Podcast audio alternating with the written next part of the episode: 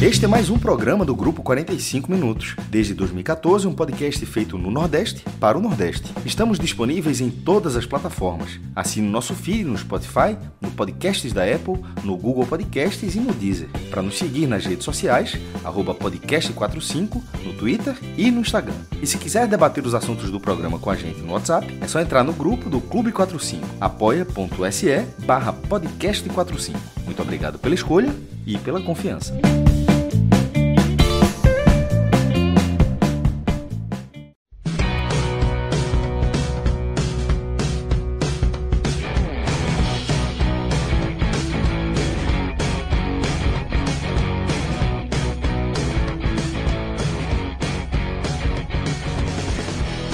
Alô, amigos e amigas, alô, torcedores do Bahia e também torcedores do CSA. Eu sou João de Andrade Neto, estou aqui com meus amigos Cássio Cardoso, João Pedro Pereira, e a gente vai analisar aqui a vitória do CSA em cima do, Bahia, o jogo lá no Rei Pelé, 2 a 0 placar construído no primeiro tempo. No segundo tempo, o Bahia melhorou né, um pouco seu futebol, é, teve um pênalti né? Mas foi desperdiçado por Rodriguinho e foi selou o pênalti desperdiçado selou a derrota do Bahia, a vitória do CSA. O CSA dorme na liderança do, do grupo B e o Bahia ainda está na liderança do grupo A. A rodada ainda vai, vai, vai, vai se completar, então a situação dos dois times pode mudar, mas assim, sem dúvida nenhuma, foi um bom resultado para o CSA que manter o embalo aí, a terceira vitória seguida do time alagoano, e é, diminui um pouco a empolgação do Bahia, que vinha de uma goleada 4x0 em cima do esporte. Mas para a gente analisar, antes de a gente começar a analisar de fato tudo o que aconteceu lá no Rei Pelé, e analisar também, é, falar obviamente muito do Bahia, mas também o, falar, a, abordar um pouco do CSA, né, que vem fazendo uma, uma boa campanha, antes de a gente começar, dar um toque para vocês, que é o toque que a gente costuma é, falar aqui da, do N10 Esportes, né, que é um parceiro nosso dos maiores, parceiro aqui do podcast 45 Minutos. É, tem um site que você encontra de tudo, tudo. Você encontra de material esportivo, é, material é, para você fazer sua caminhada, sua malhação, é, ou, e também, obviamente, camisas de times de futebol e aí o, o N10 Esportes, com a parceria do podcast 45 Minutos, tá? Com uma promoção, você coloca o, o código lá na área de, de, de compra podcast 15, e aí você tem direito a 15% de desconto em todo o site, tá? Então, se você, torcedor do Bahia, quer comprar uma camisa nova do Bahia, ó, é, tá lá todo o, o, o enxoval novo do Bahia, você vai lá, coloca o código é, podcast 15 e tem 15% de desconto. E se o produto tiver com desconto, é desconto em cima de desconto. E o mesmo vale para o CSA. Eu estou aqui no, no site, navegando aqui, tem lá a camisa feminina do azulão, tem a camisa masculina de viagem, tem a camisa branca, tem, tem camisa infantil, a linha completa também do azulão, da linha azulão, né, que é a linha marca própria do CSA, também está lá. Então, você que quiser dar navegada, velho, o N10 Sports é um, é um, é um site, é, um, é uma empresa que assim como o podcast 45 minutos, valoriza muito o futebol do Nordeste. Então você encontra a camisa de vários times do Nordeste lá. América do Natal, Bahia, Ceará, CSA, Fortaleza, Náutico, Santa Cruz, Esporte, Sampaio Correia, Vitória, ABC, tá, tá tudo lá. Dá uma, o, o N10 Esporte tá dando uma, uma força renovada, um, renovou o estoque por conta da Copa do Nordeste, então vai lá, você consegue 15, com 15% de desconto usando nosso código e frete grátis para compras acima de 150 reais. É, e aí você, o frete grátis é para qualquer local do país, né? E a entrega chega rapidinho, porque o N10 tem um central de distribuição no Recife e também em São Paulo. Então vai lá, dá uma navegada lá, confere, vale a pena demais você conhecer o N10 Esportes. Mas vamos agora sim tocar a bola, né, e falar do que aconteceu no jogo, né? E aí vou chamar para conversa meu amigo Cássio Cardoso, né? Que, Cássio, é o seguinte, é, para esse jogo, o Dado repetiu a escalação, né, do, do jogo que contra o, da rodada passada, né, contra o Sport, contra o Bahia goleou, encontrou muita facilidade, né, para entrar na defesa do Sport, goleou 4 a 0 sem muita dificuldade. Só que com o CSA o Bahia encontrou sim dificuldades, né, para entrar na defesa. CSA é um time, ao contrário do Sport, é um time bem mais arrumado, né? Tem um trabalho do, do Moza que vindo ano passado, um trabalho bom, né? Que é um time que tem proposta, uma proposta diferente da proposta do Sport. É um time que também ataca, mas o, o Bahia encontrou dificuldades para é, para entrar na defesa do, do CSA e teve uma melhora no segundo tempo, mas não foi suficiente para reverter essa, essa, essa desvantagem aí e saiu de Maceió, volta de Maceió com 2 a 0 na sacola. Companheiro, então fala aí tua, tua visão, o que, é que você achou dessa partida e por que o, o Bahia perdeu e se isso realmente dá uma arrefecida nesse, nesse ânimo que o Bahia estava até a segunda-feira. Fala, João. Um abraço para você. Um abraço, Danilo, João Pedro Pereira, os queridos Joões. É... Reparei, João. O Bahia, em momento nenhum, conseguiu ter uma regularidade né, de desempenho que, que fizesse o time ganhar um status de um time competitivo. Né? E hoje o Bahia tinha essa oportunidade, uma oportunidade muito grande, de diante de um time, sim, mais competitivo que o esporte, de um time que vem aí com um trabalho mais organizado pelo técnico Mozart desde início do segundo do, do, da Série B do ano passado. Time que vem empolgado, tinha vencido fora o Santa Cruz. Era a oportunidade do Bahia fazer um jogo, até porque não teve é, algum tipo de alteração compulsória, né? Tinha todo mundo à disposição. Era a oportunidade de fazer um jogo competitivo mais uma vez e dar uma sensação que está encontrando um caminho para seguir a temporada. E o que aconteceu no final das contas é que o Bahia começou o jogo até de forma ok. Porque assim, não é fácil jogar contra o CSA. Esse CSA não. É um time experiente, é um time bem treinado, é um time organizado, é vertical. E o Bahia precisou do, do nível de concentração muito alto, de intensidade muito alto, para competir com esse CSA no início da partida. Tanto que o Bahia teve é, alguns momentos que conseguiu ficar com a bola no pé, circular no campo de ataque, achou espaços valiosos nas costas do Cristóvão, lateral direito. O Norberto estava machucado, jogou o Cristóvão. E o Matheus Bahia pegou algumas bolas ali pela esquerda sem tomar o bote. Todos os jogadores das outras regiões do campo do CSA davam bote, mordiam. O Cristóvão não. Então o Matheus Bahia tinha a oportunidade de fazer alguma coisa com a bola, mas esbarrou nos seus limites técnicos. É um jogador muito limitado. Ainda assim, é, eu não enxergava o jogo do Bahia como todo um jogo ruim, somente por reconhecer a qualidade do CSA. Porém, em determinado momento, João, eu tive a impressão que o Bahia diminuiu seu giro, baixou a rotação. E foi aos poucos aceitando que o CSA tivesse mais presença no campo de ataque e, principalmente, fizesse uma linha de corte de passe ali na intermediária do Bahia que fazia com que a bola praticamente batesse e voltasse.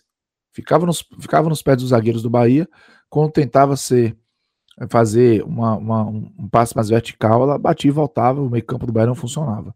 E aí o CSA foi encorpando o seu jogo e foi fazendo com que o jogo do Bahia tivesse já a percepção de ser um jogo ruim. Qual é a grande questão? O jogo ruim do Bahia, que começava a se consolidar ali por volta dos 30 minutos, ele não era necessariamente um jogo que o Bahia estava sendo massacrado pelo CSA, mesmo eu, eu também entendendo que o CSA fazia um bom jogo. A proposta do CSA era de um bom jogo. Mas aí tem um fator determinante para tudo isso. Ter se transformado em uma vantagem para o CSA e ter aberto o caminho nesse momento de baixa do Bahia e alta do CSA para ter aberto o caminho para o CSA conquistar três pontos. Foi a presença de Douglas no gol do Bahia. Douglas, ele é um personagem já batido com os seus limites e já um ponto pacífico para todo mundo que acompanha o Bahia de perto, ou razoavelmente de perto até, já é ponto pacífico que Douglas não tem a regularidade necessária para ser o goleiro do Bahia. Quando Douglas falha hoje, no gol do Della Torre, que a falta foi para a área, uma falta de movimento simples, de execução, mas ele erra o tempo do movimento para encaixar a bola. Vou dizer que é fácil, mas um goleiro que treina todo dia, o goleiro consegue achar aquela bola protocolar para defender. E ele enjoou no pé da, da torre que só fez tocar para o fundo do gol. Um peru. Logo, logo na cara de quem, né? Logo, na cara de quem? Do artilheiro. É, exatamente. E aí, João, esse momento foi o momento que desmoronou toda e qualquer possibilidade do Bahia reagir, porque o Bahia ele não é preparado para reagir. Esse é um grave problema. O Bahia não é preparado para reagir. Conseguiu até uma finalização perigosa com o Patrick no minuto seguinte, mas a real é que o Bahia, quando tomou o gol, o Bahia saiu da tomada. O Bahia não, não é que baixou o giro, o Bahia desligou. E o CSA aproveitou muito bem. É, o CSA subiu a linha, tentou forçar o erro no campo de defesa. E o Bahia, além de Douglas ter falhado, também tem Juninho, zagueiro. Errou o passe, não conseguiu evitar o rebote de uma finalização do Della Torre, né? Que tentou chutar, não pegou bem, a bola bateu no Juninho, voltou pro Della Torre. E o Della Torre foi muito inteligente, né? Ele achou o Marco Túlio sozinho na grande área. Tinha um três em cima da Della Torre, Marco Túlio sozinho, e deu o passe. O Marco Túlio chutou, talvez até de forma precipitada, mas chutou de primeira. Chutou forte, estava perto do Douglas, mas a bola foi em cima do Douglas, cara. Em cima. E ele conseguiu fazer com que a bola escapasse dele tal qual um ovo saindo da cloaca da galinha. E aí a bola passou a linha, o Juninho ainda tentou salvar e o CSA fez 2 a 0 com muita tranquilidade num espaço muito curto de tempo. E aí, para o Bahia reagir, o Bahia que fazia um jogo é, já insosso naquele momento, o Bahia teria que fazer muito mais do que fez na temporada toda, porque uma coisa é construir um 4 a 0 contra o esporte que daquele jeito. Outra é você reverter um 2 a 0 contra o CSA que estava jogando bem. E aí o Bahia tentou no segundo tempo fazer isso, dado Cavalcante trocou algumas peças, o Rossi entrou até se movimentando muito, mas a real, no duro, o CSA administrou sem a bola o resultado. Fez o tempo passar, o Bahia ficou com a bola, tentou, tentou, tentou, mas não criou com qualidade vieram aquelas grandes chances de gol e aos poucos o tempo foi ali é, dando toda a pinta de que o jogo terminaria em 2 a 0 Até que, e é engraçado que eu tava vendo que o árbitro tava dando muito cartão, eu falei, o que, que pode mudar esse cenário desse jogo é se houver uma expulsão de repente.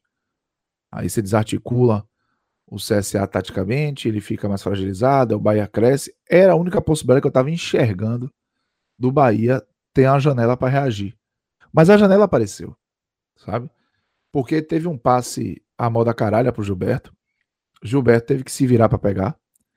Exatamente, Gilberto... Você falou, foi o passe à moda caralha, foi assim, te vira Gilberto. É, exatamente. Vamos, vamos, vamos, faz, dá, dá, um jeito. E ele deu. É, a gente já tá, é, bom, enfim. É o famoso te fode aí, irmão. Sabe? Então ele, ele foi atrás, ele pegou a bola, ele fez que a chutada, deu um corte para a esquerda de novo. Foi muito bem o Gilberto. E ele conseguiu arrancar um pênalti de um lance morto. Foi pênalti do Lucão. E aí, João, apareceu a janela para o Bahia diminuir a vantagem e dar todo um suspense para o jogo novamente, porque aí o CSA só com um gol de vantagem vai querer se retrair, o Bahia vai se motivar. Era o era a chance perfeita, porque não estava dando sinal nenhum de que ia acontecer de outra forma. Aí Rodriguinho vai pra bola, né? e acerta a trave. O Bahia, no time principal, dos últimos quatro pênaltis que teve a seu favor, perdeu três. O Rodriguinho pegou o rebote do, do, do jogo do Fortaleza e fez o terceiro gol naquele momento. Mas. Rodriguinho, Rodriguinho, ele já tinha perdido o pênalti do Bahia, eu não lembro. Ele perdeu esse do Fortaleza que ele fez no rebote. Era. Mas Gilberto, sim. Sim, Gilberto verdade, verdade, verdade, verdade, verdade, verdade. Gilberto perdeu contra o Campinense. Gilberto perdeu contra o Defensa e Justiça. Gilberto perdeu contra o São Paulo. Eu lembro desses três e lembro de um. De um é, é, porque quando, é porque, como o Rodriguinho do Fortaleza ele pegou o rebote, você meio que esquece que ele perdeu, né? É, mas ele perdeu. É verdade. E aí o, o Clayson perdeu um pênalti também contra o Atlético Paranaense. Então, João, o que, o que ficou ali muito muito claro após o Rodrigo desperdiçar o pênalti, é que tinha que acontecer um hecatombe para o placar ser revertido. O Bahia teve uma ou duas finalizações ali, cabeçada, teve uma cabeçada perigosa do próprio Rodriguinho, mas na real, na real, o CSA tranquilamente administrou o placar, teve até uma chance lá com o próprio Cristóvão, mas para a defesa de Douglas, e o Bahia se mostrou é, incapaz de, de reagir de forma contundente. Só tinha Cleis, é, é, Alisson e, e, Rossi no banco de reservas, porque o Marco Antônio foi para o Botafogo, o Thiago Tavias em vias de ser negociado com o Grupo City.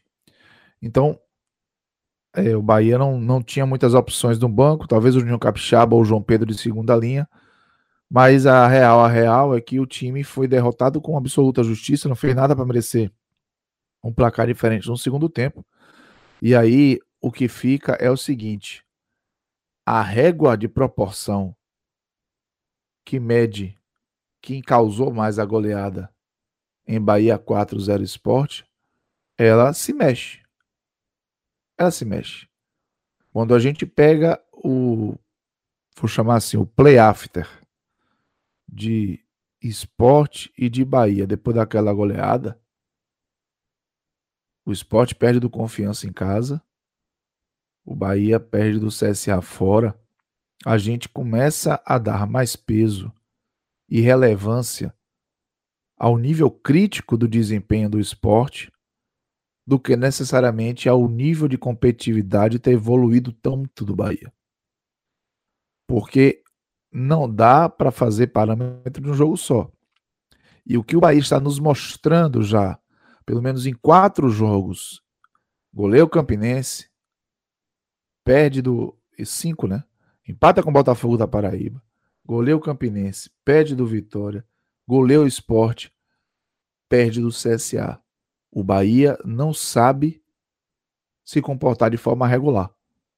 O Bahia não sabe competir em alto nível. Esse time do Bahia ainda não sabe. Porque a competição em alto nível é aquela competição que você tem um mínimo de segurança, um mínimo de lastro do jogo da sua equipe.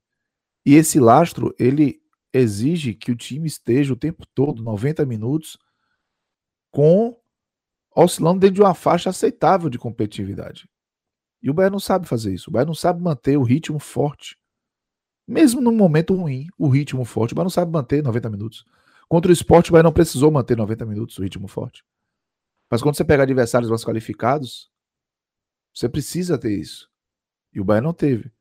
E um outro detalhe: o Bahia mais uma vez saiu atrás e mais uma vez não conseguiu vencer. O Bahia só conseguiu empatar com o Botafogo nos acréscimos do segundo tempo. Então, esse Bahia de Dado Cavalcante, João, ele vai precisar urgentemente rever uma, a, a, algumas peças só que esse urgentemente não está sendo não está alinhado com a dinâmica da própria diretoria de futebol do Bahia. Que contratou dois zagueiros, Germán Conte, Luiz Otávio está para ser anunciado, é só uma questão burocrática. Está treinando no Fazendão, no Fazendão, no CT Vários de Macedo. O Denis Júnior, goleiro, é um goleiro reserva do São Paulo. Foi para o time de transição, tomou um gol que esperou um cruzamento, deixou o espaço na meta contra o Fluminense de Feira. E o Bahia acaba pagando ali por ter é, jogadores que já se mostraram irregulares nas temporadas anteriores. E aí é, não tem muito o que se discutir, não. E a rodada ainda foi ruim, porque pelo menos nessa terça-feira, só quem perdeu fora de casa foi o Bahia. Os outros times do Bahia, com grupos.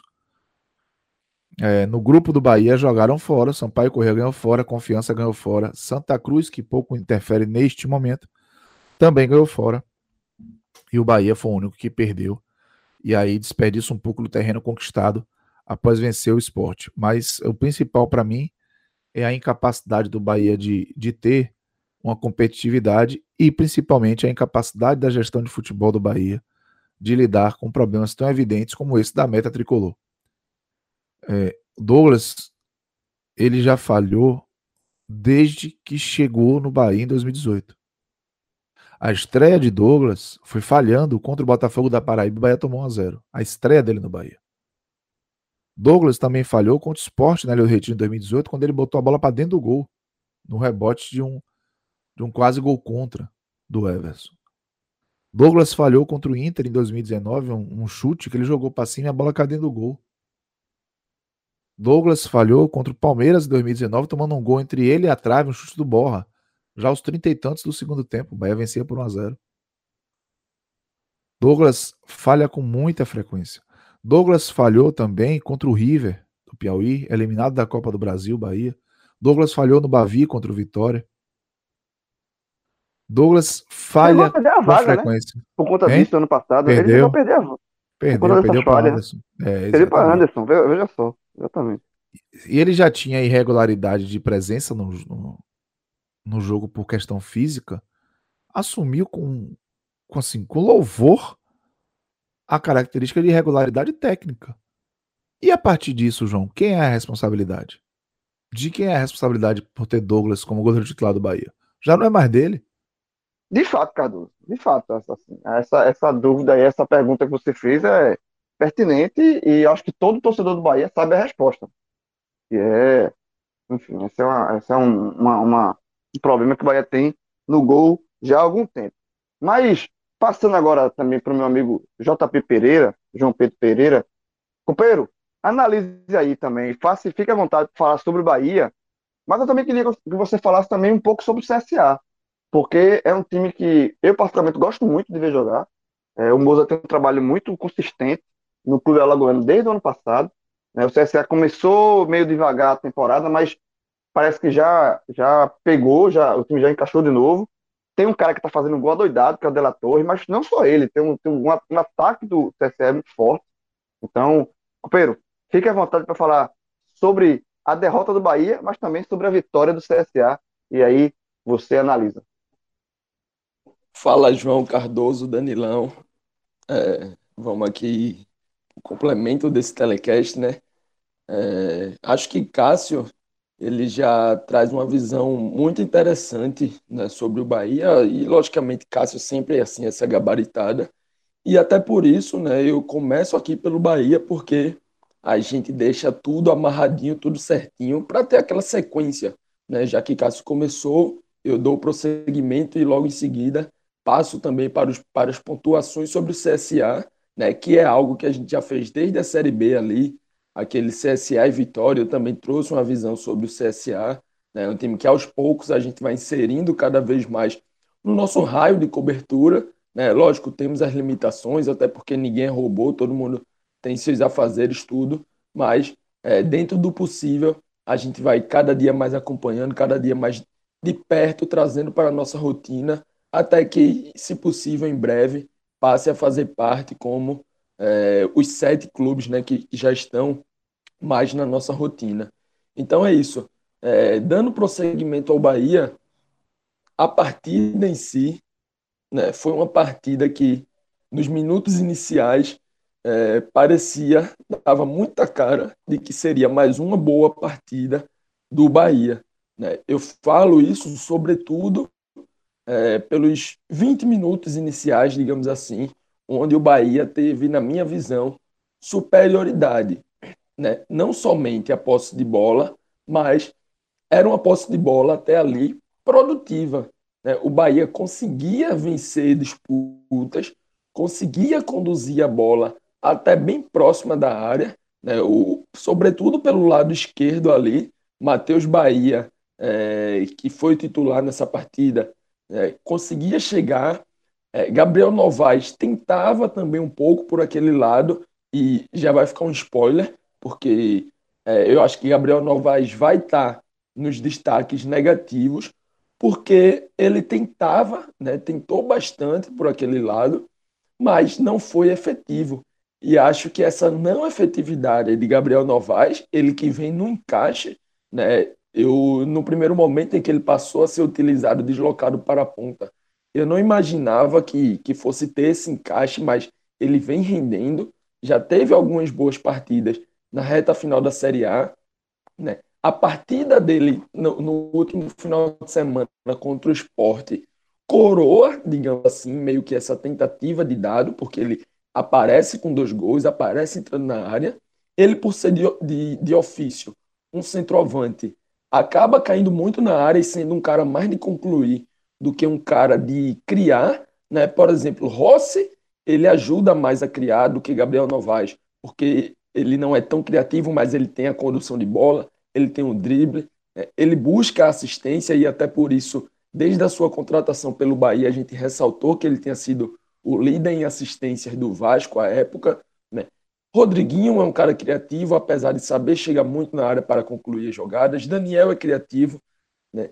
E nesse meio campo, é, para mim, o, o, que eu posso coroar assim nesse início de jogo, que eu acho muito bem, foi, foi o Patrick. Né? O Patrick de Luca, que é uma gratíssima surpresa nesse início de ano.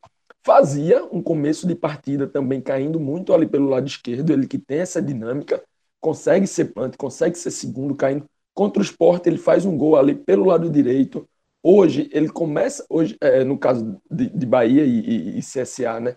Ele começa pelo lado esquerdo, dando muito esse poder de associação, mas o Bahia não foi feliz na hora de concluir o que a gente chama daquele último passe, né? aquela última decisão antes da conclusão de bola. Como falei, o Bahia tinha certa liberdade em conseguir chegar pelo lado esquerdo, né? mas quando chegava próximo da área, encontrava dificuldade. Dificuldades impostas pelo CSA, porque o CSA trouxe aí para esse jogo algumas mudanças, né? Teve a entrada do Cristóvão no lugar do, do Norberto, algumas mudanças, algumas variações para esse jogo em específico, mas também teve a incompetência do Bahia. Né? O Bahia tentou, acho que pela facilidade que encontrou na última partida contra o Esporte, talvez tenha acreditado que o CSA também seria algo parecido, quando na verdade não.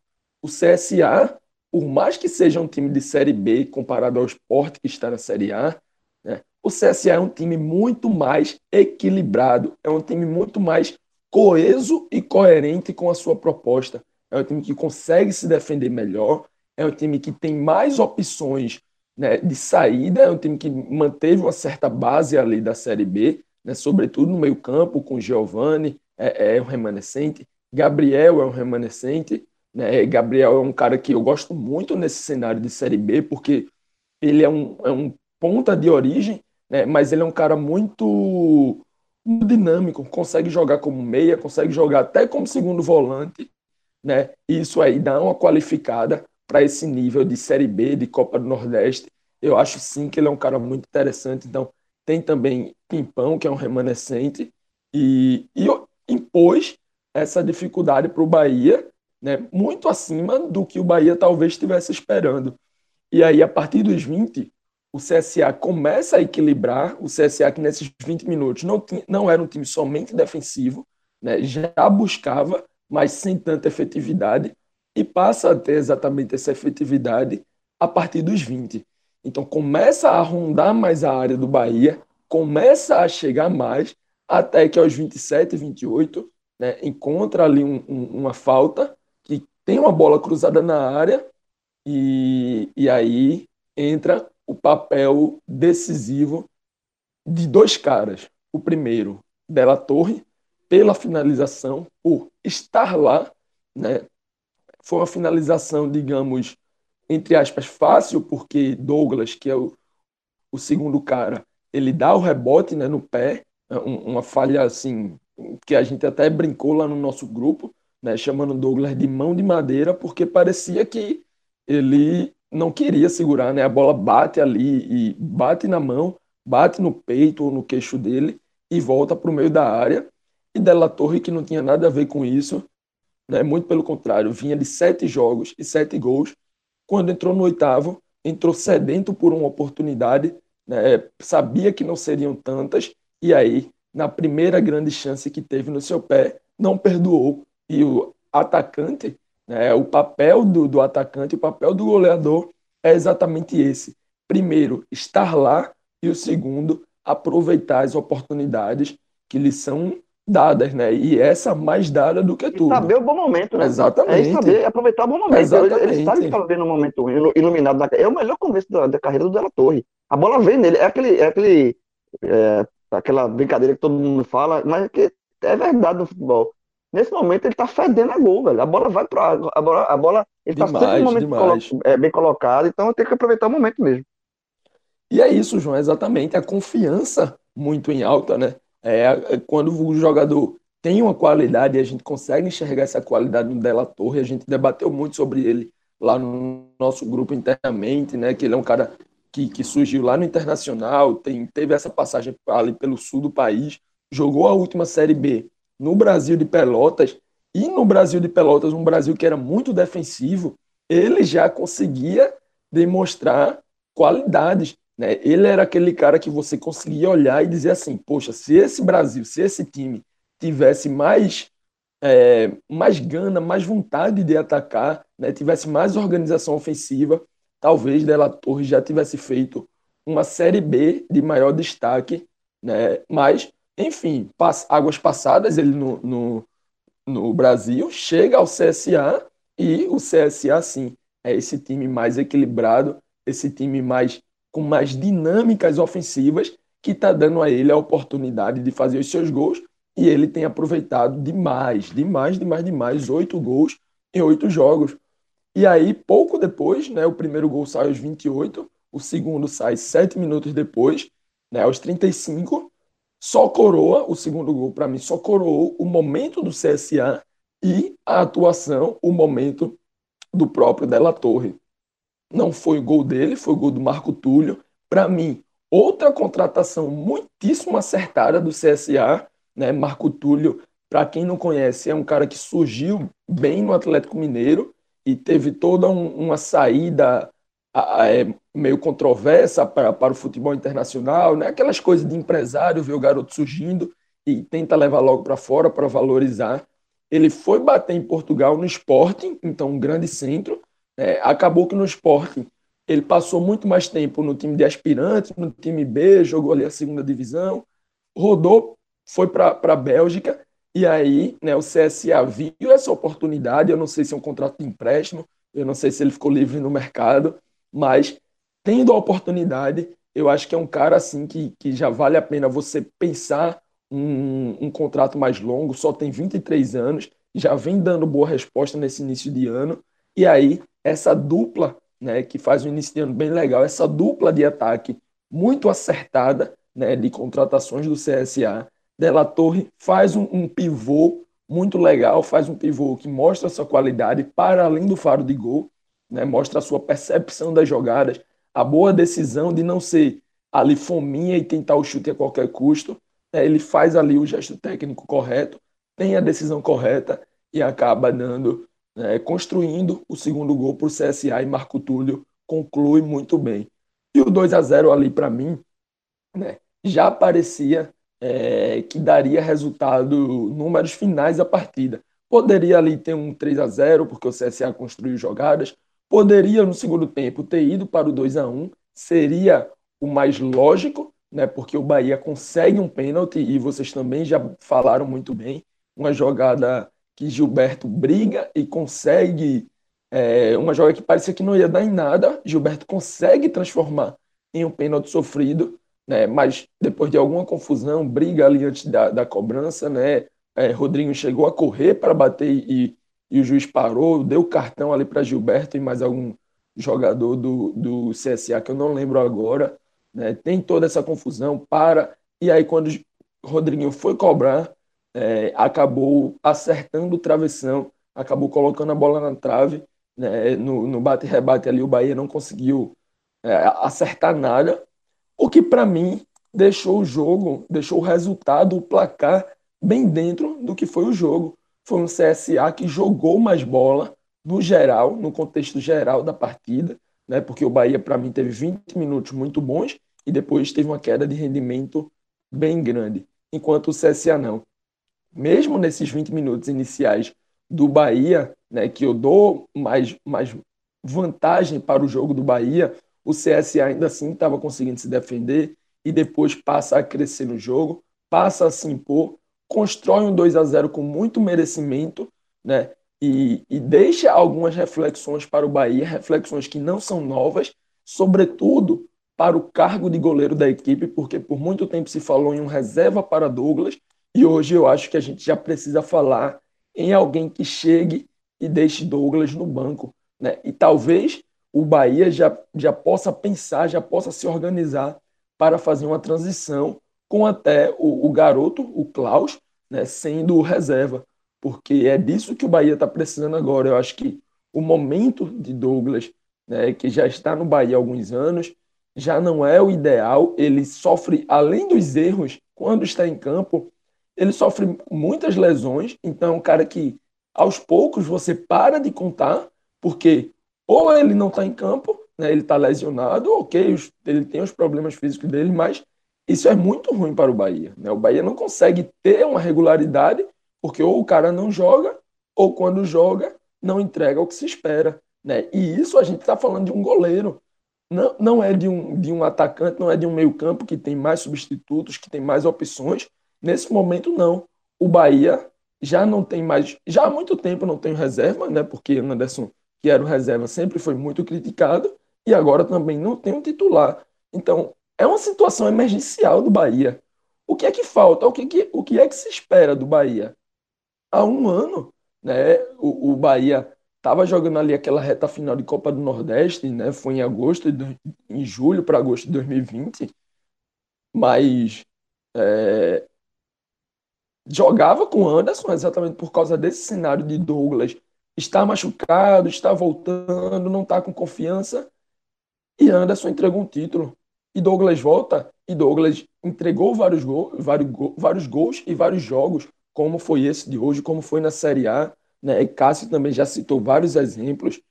Então, assim, o Bahia está na hora de entender e tratar essa situação como tem que se tratar. É, é, entre aspas, né? Inventar desculpa, tem que parar de arrumar muleta, porque o que o Bahia tem são muletas, né, de entra um, faz uma partida regular e, e depois cai de rendimento, né, e, e, aí troca o goleiro, né, ficou nesse rodízio, Klaus, Douglas, Anderson, né, o próprio Klaus, quando teve, quando teve boas partidas, também se lesionou, e aí assim, o Bahia vai levar isso até quando? Vai empurrar isso com a barriga até quando? O Bahia acha que essa situação tá boa, o Bahia acha que o goleiro não é uma, necessidade, né? Porque se achar, ok, não, não somos nós que tomamos decisões, né? não somos nós que, que decidimos pelo Bahia. Eu não acho.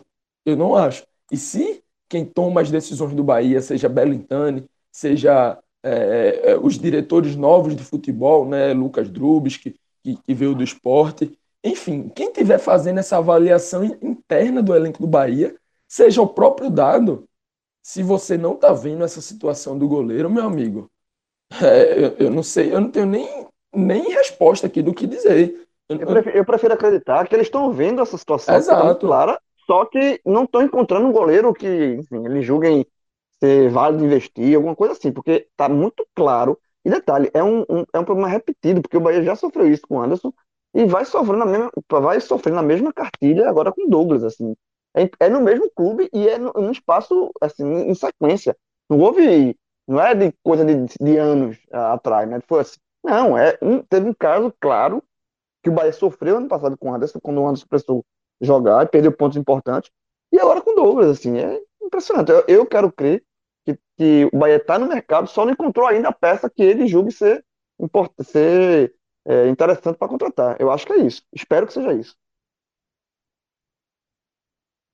É, João, parece realmente isso, né? Mas o que chama a atenção, né? O Bahia pode sim estar no mercado, pode estar procurando e tem que estar, né?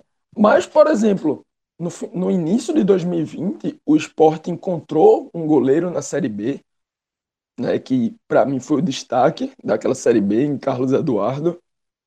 Depois, já em 2021, agora para essa temporada, o Ceará vai na Série B e encontra mais um goleiro.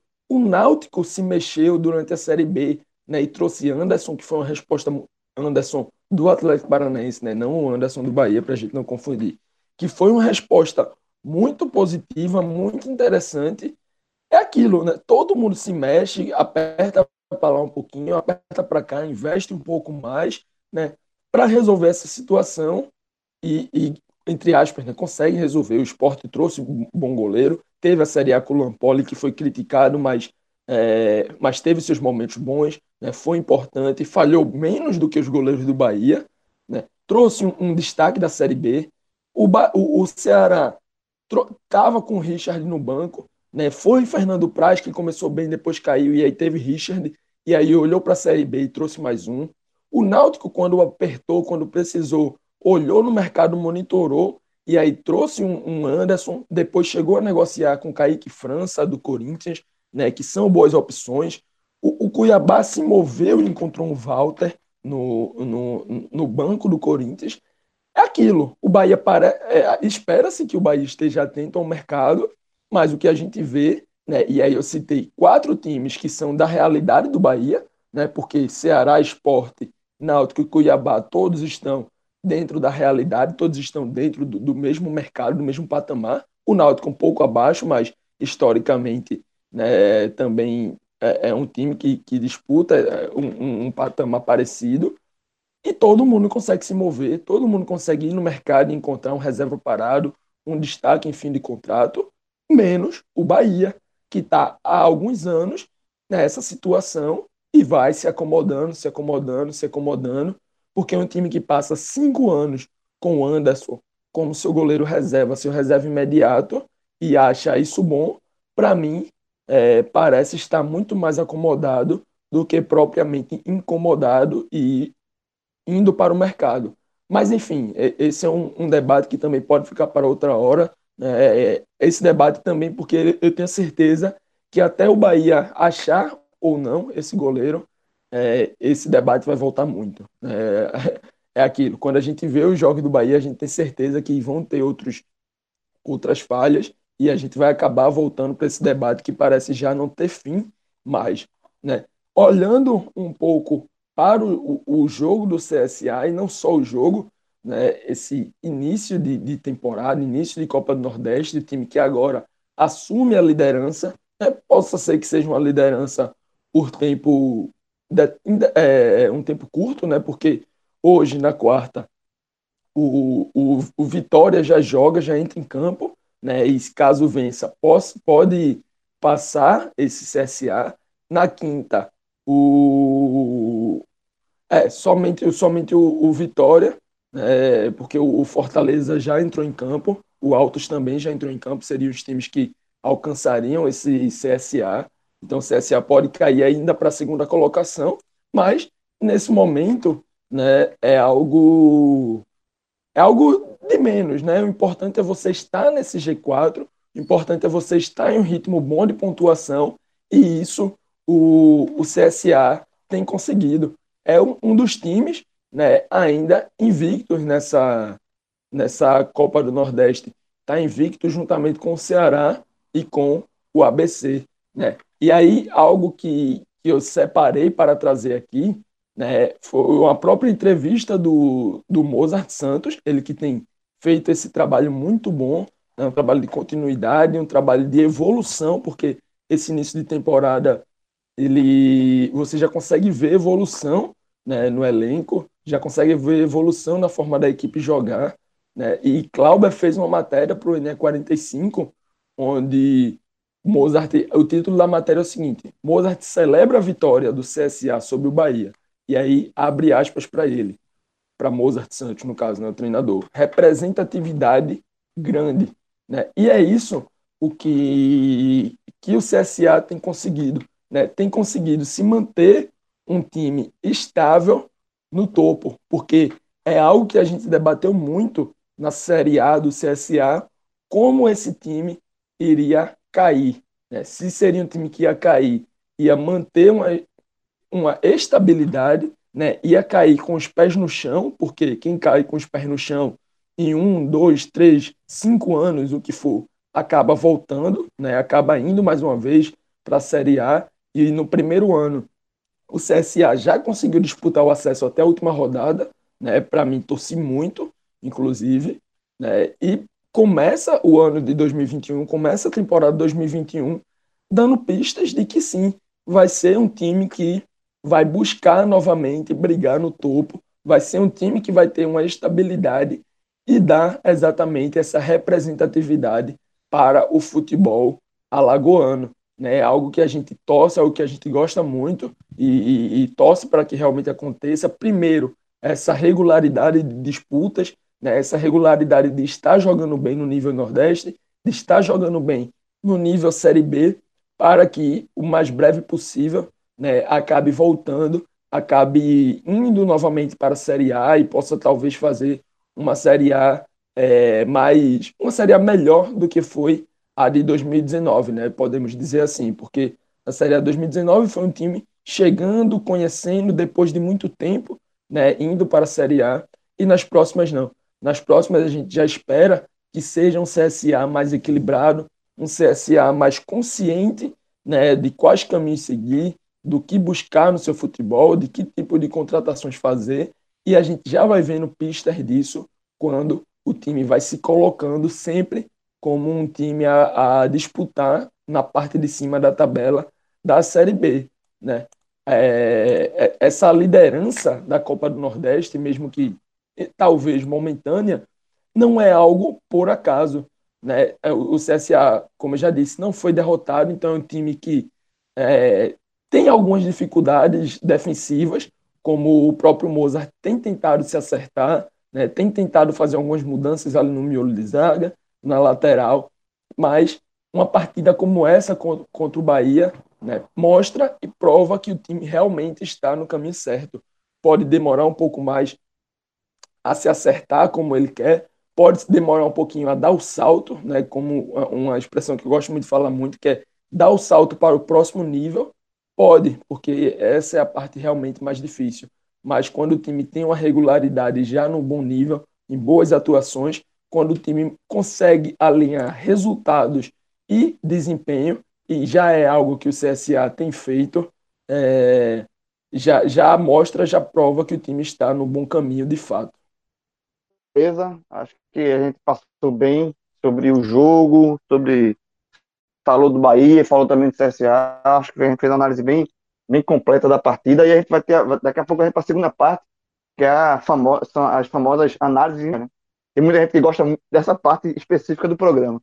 Mas antes de a gente chegar nessa, nessa segunda parte, né, analisar os jogadores, é, lembrar aqui, e JB também já lembrou, do NE45, né, e aí é, o NE45 está lá todos os dias com várias informações, volume de informações gigantescas do Bahia, do CSA, mas também de outros clubes do Nordeste, CRB, Vitória, é, Sampaio Correia, Altos, 4 de julho, esporte, é todos os, os clubes das, dos nove estados da região.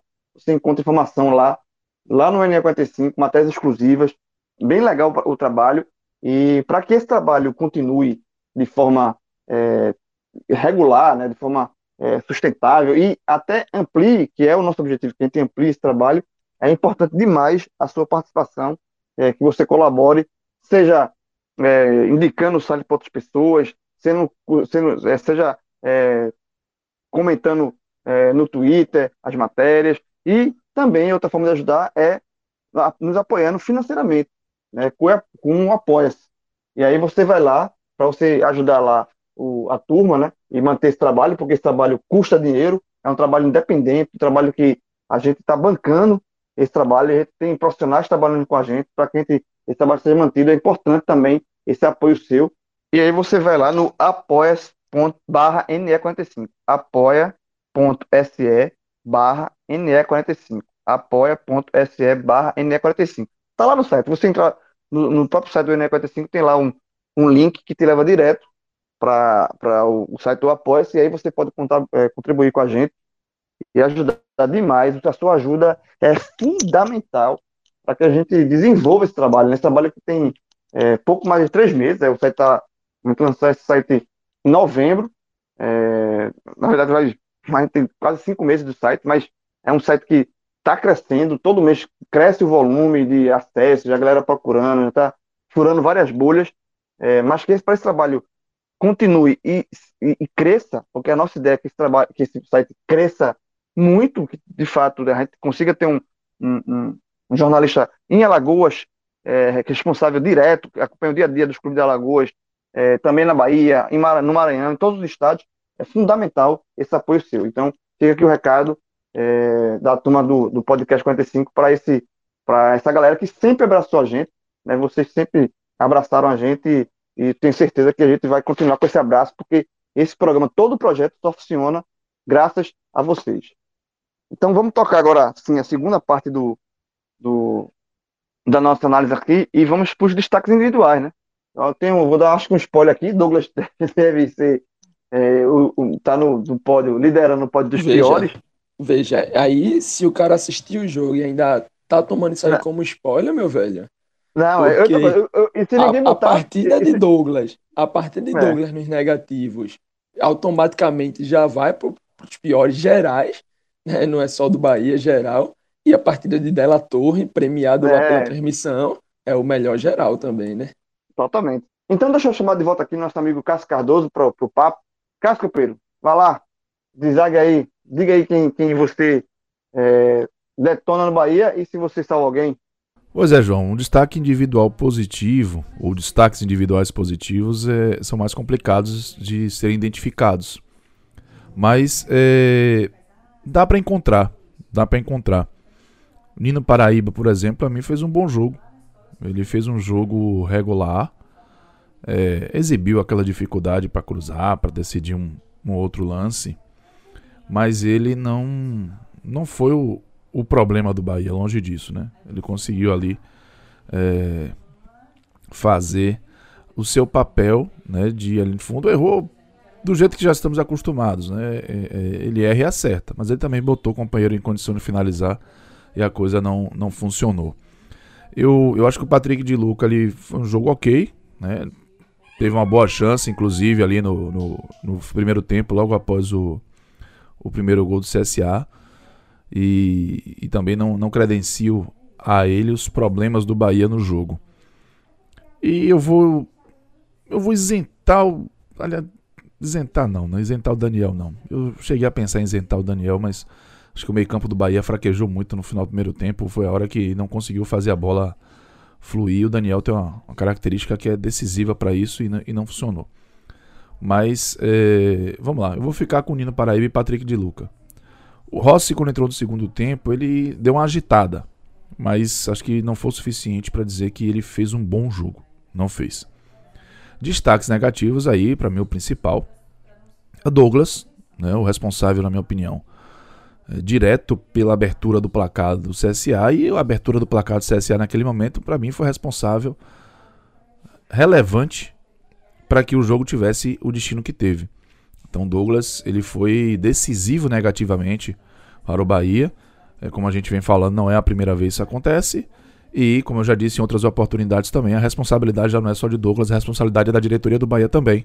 Já que Douglas já tem aí um ranking, né? 150 jogos, um, um, um ranking ali respeitado de, de partidas para se avaliar. E dentro dessa avaliação a gente consegue identificar uma série de, de momentos em que Douglas deixou a desejar e, e foi decisivo para o Bahia se dar mal. E hoje Douglas foi o pior do time para mim, na minha opinião. Mas ele está acompanhado pelo Juninho, o zagueiro Juninho. Ele fez um jogo abaixo da, da crítica mais uma vez. É, é, a displicência, erro de passe, posicionamento. É um jogador que sai da tomada com muita facilidade e, e ele causa danos muito grandes por isso, né? Então o Juninho foi muito mal. O Matheus Bahia ele chegou bem na linha de fundo, apareceu bem, mas a execução foi de uma tristeza, sabe? A dificuldade de jogar com a bola no pé do Matheus Bahia é muito grande. E se ele tivesse um pouquinho mais de qualidade na frente, eu acho que ele não teria nem concorrência direta ali do Juninho Capixaba. Mas do jeito que ele erra na frente, quando o Bahia precisa de um jogo mais agressivo, ele acaba dando, é, fazendo o torcedor sentir saudade do Juninho Capixaba. né? Então, é como falei mais cedo, é como se fossem dois jogadores desmembrados, né? O bom jogador defensivo é o Matheus Bahia, o bom jogador ofensivo é o Juninho Capixaba, mas o Bahia precisa encontrar um que reúna essas duas condições de forma mais equilibrada. E aí o, o Matheus Bahia também merece é, ser criticado. O Rodriguinho, um sumiço absurdo, apareceu uma vez no primeiro tempo para conduzir uma bola e chutar a bola na mão do goleiro e depois ainda teve uma oportunidade do pênalti e desperdiçou. Então o Rodriguinho é, foi muito mal na partida. Gilberto estava ali até preparado para cobrar um pouco mais, mas Gilberto desenrolou o lance do pênalti uma jogada individual. É muito difícil é, também ser centroavante no momento que um time começa a, a, a, a, parar de jogar, a baixar as linhas. Acho que o Gilberto foi muito, foi muito mal, mas ele conseguiu uma solução para o Bahia voltar para o jogo e o Rodriguinho desperdiçou. Então vou poupar o Gilberto nessa oportunidade. Mas é, Juninho, Matheus Bahia e, em especial, o goleiro Douglas esses para mim eles merecem sim críticas mais contundentes porque eles contribuíram muito, em especial o zagueiro e o goleiro, para que o Bahia perdesse o jogo hoje em Maceió. JP Copeiro, sua vez. Diga lá o que, é que você acha. Isso é, é, é, é, já, a gente já sabe dois classificações. Vamos, vamos para o resto? Demais, demais. Vou amarrar aqui os do Bahia primeiro, né? Já sigo aí a sequência de, do meu grande amigo Cássio, porque, assim, não, não tem como ser diferente, né? Se caiu um ET na Terra hoje de manhã, ouviu esse, esse tele até aqui, ele já sabe que eu vou abrir o Bahia com os piores e já sabe que Douglas vai ser o, o coroado, né? Caiu um ET na Terra, nunca viu futebol, mas deu play nesse tele. Até ele, dessa hora, deve estar tá puto com a atuação de Douglas. Porque, assim, o Bahia vinha melhor certa parte do jogo, o CSA passa a equilibrar, mas Douglas é decisivo. Né? Douglas não só entrega um gol nos pés de Della Torre, né? não só dá a chance do CSA abrir a partida, como entrega ao CSA o 2 a 0 entrega ao CSA uma, um jogo confortável, né? porque depois daquilo o CSA se fechou, foi defensivo, né? Tentou uma escapada ou outra, mas você fazer isso com 2 a 0 né? com um adversário abatido em campo, é, é muito mais tranquilo, né? Isso aí passou pelas mãos de Douglas. Mas ele não vai ficar só nesse pódio, né? Porque o Bahia, como um todo, não foi muito bem. Eu poderia citar aqui alguns nomes, mas é, eu vou ficar o, o, meu, o resto do pódio, digamos assim, né, fechando os três aí com Juninho e Gabriel Novaes.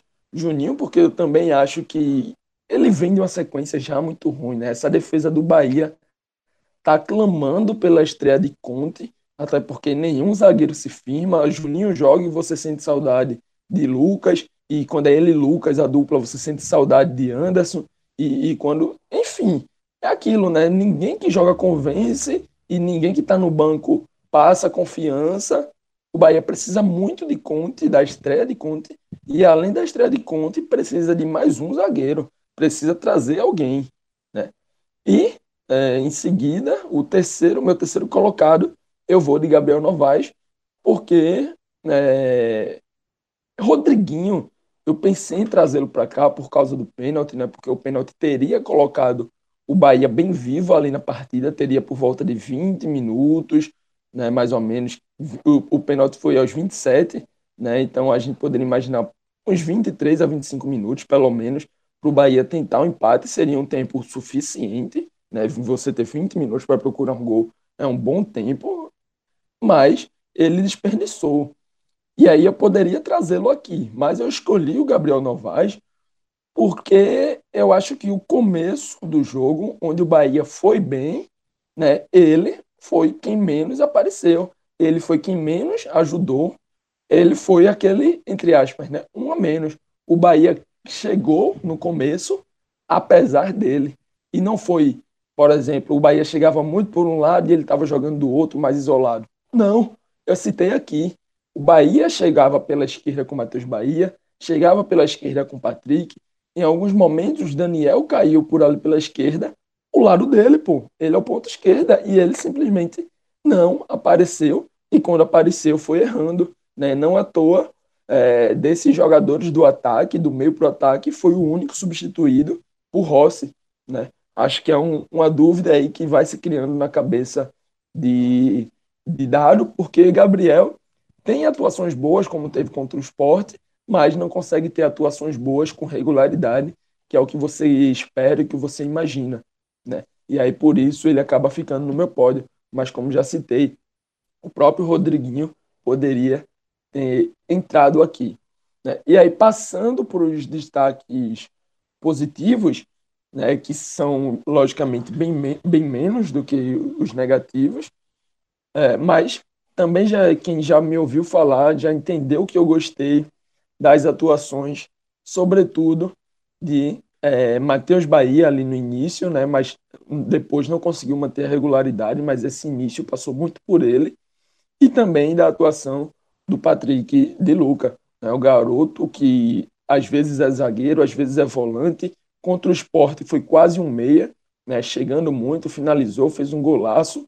Hoje, para mim, conseguiu manter o nível disso, de um cara que consegue ser defensivo, consegue seus desarmes, consegue seus combates, mas é, quando chega ao ataque, chega, ele tem demonstrado, na minha visão, é, qualidade de meia. Ele chega com, com passes, chega com boa visão, as finalizações dele contra o esporte, enfim, é um garoto que nesse início no Bahia, né, como um todo, desde a Série A, eu acho que ele ainda não teve uma partida ruim, né, logicamente teve partidas que, que variou um pouco mais para baixo, mas não teve partida ruim, deixa uma visão, deixa uma imagem muito, muito, muito animadora para é, a sua torcida, para o pro, pro decorrer da sua carreira, né? Um, um, jogador que o Bahia tem que tratar com carinho, porque recentemente vendeu Flávio, recentemente vendeu Gregory. Então, assim, a posição de volante do Bahia tem sido muito visada no mercado e Patrick está é, me parecendo, com toda tranquilidade, o próximo dessa lista aí a entregar tecnicamente, que já vem entregando, e entregar também financeiramente no futuro com uma venda. JP, antes da gente encerrar, é, se você quiser, também dá fazer um destaque aí do CSA, acho que merece, acho que é, é, o CSA é um time que, demais, demais. que a gente que a gente está é, elogiando e com merecimento, que é um time que vem fazendo, o, o CSA, é, é, o trabalho de crescimento do CSA já de um tempo, né? O CSA, ele veio de uma Série D, subiu até a Série A, caiu, quase bate e volta. Então, um time que há, sei lá, 15 anos atrás, 10 anos atrás, chegou a disputar a segunda divisão de Alagoas. É um time, é um clube que vem se estruturando e enfrentou o Bahia, e a gente analisando nesse jogo específico, enfrentou o Bahia, venceu resultado justo e comprova que é, do, o, é mais uma prova, né, na verdade, do, que, que o trabalho, trabalho sendo bem feito, né? É, do clube. Então, é, você faça aí, por favor, um destaque também do, do CSA individuais.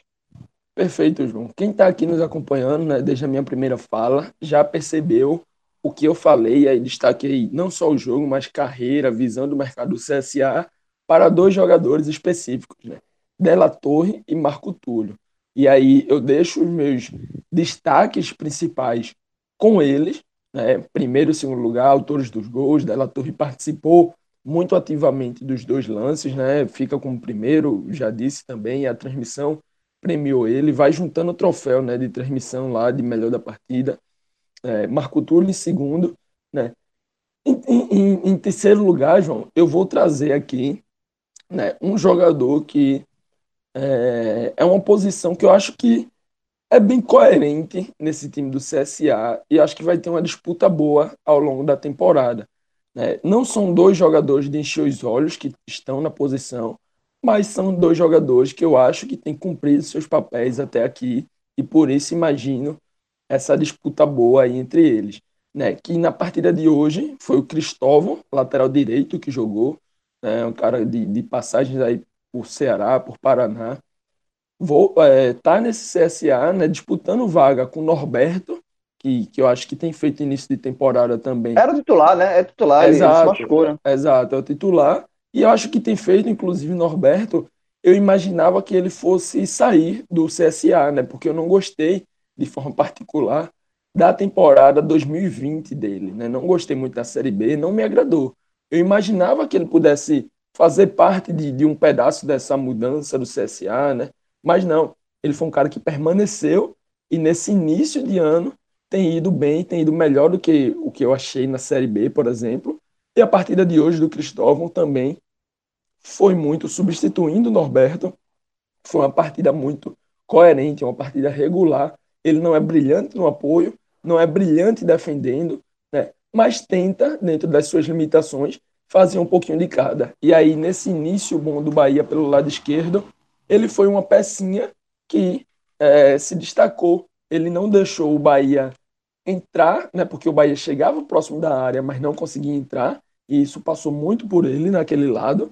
É, muitas vezes o Bahia tentava construir uma superioridade numérica com o Matheus Bahia, com o Patrick, com o Daniel, né, colocando jogadores naquele setor, mas Cristóvão fez a sua parte, cumpriu o que se esperava dele, né, de dar os combates, de não permitir entrada na área, de recuperar bolas, né, e por isso eu, eu premio, digamos assim, Cristóvão, que às vezes é um cara não muito enxergado pela maioria, é, eu premio a atuação dele. Mas também é, posso dar, posso fazer menções a outros jogadores, como, por exemplo, o Gabriel e o Rodrigo Pimpão. Né? São dois remanescentes, dois caras que já estão aí nessa base desse, dessa equipe da Série B e também hoje levaram perigo, levaram momentos importantes para o CSA na partida. Né? Pimpão, com a sua experiência, Gabriel é um cara que, que tem um pouco mais de inteligência com bola no pé, consegue ser dinâmico em alguns momentos, consegue segurar a bola quando precisa segurar um pouco mais. E acho que nessa partida, abaixo de Della Torre e Marco Túlio, mas esses dois, né, que são os complementos ali, o meia e, e o outro ponta da equipe, conseguiram sim é, cumprir bem o seu papel. E é aquilo, né? Você não precisa todo jogo ter quatro, cinco jogadores brilhantes. Quando você tem um atacante com faro de gol do Della Torre, um, um atacante com um momento bom retornando ao Brasil do Marco Túlio, os outros, velho, só precisam é, ajudar, né? Não precisam ser brilhantes, não precisam destruir, precisam ajudar, precisam estar numa rotação parecida, precisam estar é, com, a, com as dinâmicas ofensivas bem encaixadas e esses, né, tendo Marco Túlio e Della Torre com a fase melhor, você tem Gabriel e Pimpão encaixados, né, é sempre o suficiente, quase sempre o suficiente para fazer o, o, o ataque como um todo, né, a peça ofensiva do CSA ter um bom destaque. E aí, né, na parte é, na parte negativa, eu, eu não, não vou citar ninguém, João. Eu acho que foi um, o resto, né? Se eu já citei aqui Della Torre, Marco Túlio, Pimpão, Gabriel e Cristóvão, né? Tiago Rodrigues também, né? o goleiro, quando foi acionado, é, conseguiu dar um bom resultado. Os outros todos foram dentro da média, né? Fizeram suas partes, então eu acho que não teve ninguém para a gente colocar entre os piores propriamente. Não sei se, se você concorda ou discorda. Não, concordo. Assim, só para ser o chato, eu acho que CSA, eu acho que o único jogador que é, eu ainda não tenho tanta confiança assim, não gosto, assim, pelo menos nos jogos mais recentes, é o goleiro, o Thiago Rodrigues. Eu acho que de vez em quando ele é, pode ser, eu posso estar sendo muito pegando muito pesado aqui, muito sendo muito rigoroso. Mas se for para apontar alguém neste momento assim que talvez é, fique mais abaixo, seria o Thiago Rodrigues, mas assim, é só passando a lupa, né? Não é nada. Não é, não é, um, não é um Douglas, é diferente. Não é o caso do Douglas do Bahia, é bem diferente. Eu não, eu não vou te deixar muito só nessa, não. É, o, o, o Thiago Rodrigues é um goleiro que a gente vem. Tá no nosso radar, né? principalmente no meu, assim. Desde o Paraná, pelo menos ali em 2018, né? ele joga a Série A, acaba, vai para a Série B também, disputou 2019 e ele nunca foi do meu agrado. Inclusive, foi uma contratação do CSA que eu não tinha gostado em 2020. É, no geral, não me agrada muito, mas para esse jogo, eu acho que, que foi ok. Para esse jogo, acho que foi bem aceitável, bem tranquilo. Mas no geral, realmente eu também não, não me agrado tanto do futebol dele. Então é isso, companheiros. Dessa forma, a gente encerra esse, esse podcast aqui de CSA 2, Bahia 0. É, e mais, velho, tá tudo no seu feed aí. Se você quiser encontrar esse e outros programas no seu feed, tem demais, tem, tem programa, conteúdo gigantesco no podcast 45 minutos e também no NE 45 minutos. É, informação e análise, é, informação hard news, mas também análise. Você encontra é, no, nos podcasts, no NE45. Então, é, só reforçando que esse aqui é um grupo que abraça demais a causa do futebol nordestino. Então, se você quiser ficar por dentro de tudo, não só do seu clube, mas também de outros clubes, de outros de adversários, e ficar a par de tudo que é, acontece de mais importante no futebol da região, dá uma força lá no NE45 e fica ligado nos podcasts, nos programas aqui do Grupo 45 Minutos, em forma também de podcast. É isso. Abraço, abraço JP, abraço meu amigo Cássio Cardoso. Vamos ficar por aqui e até a próxima. Tchau, tchau.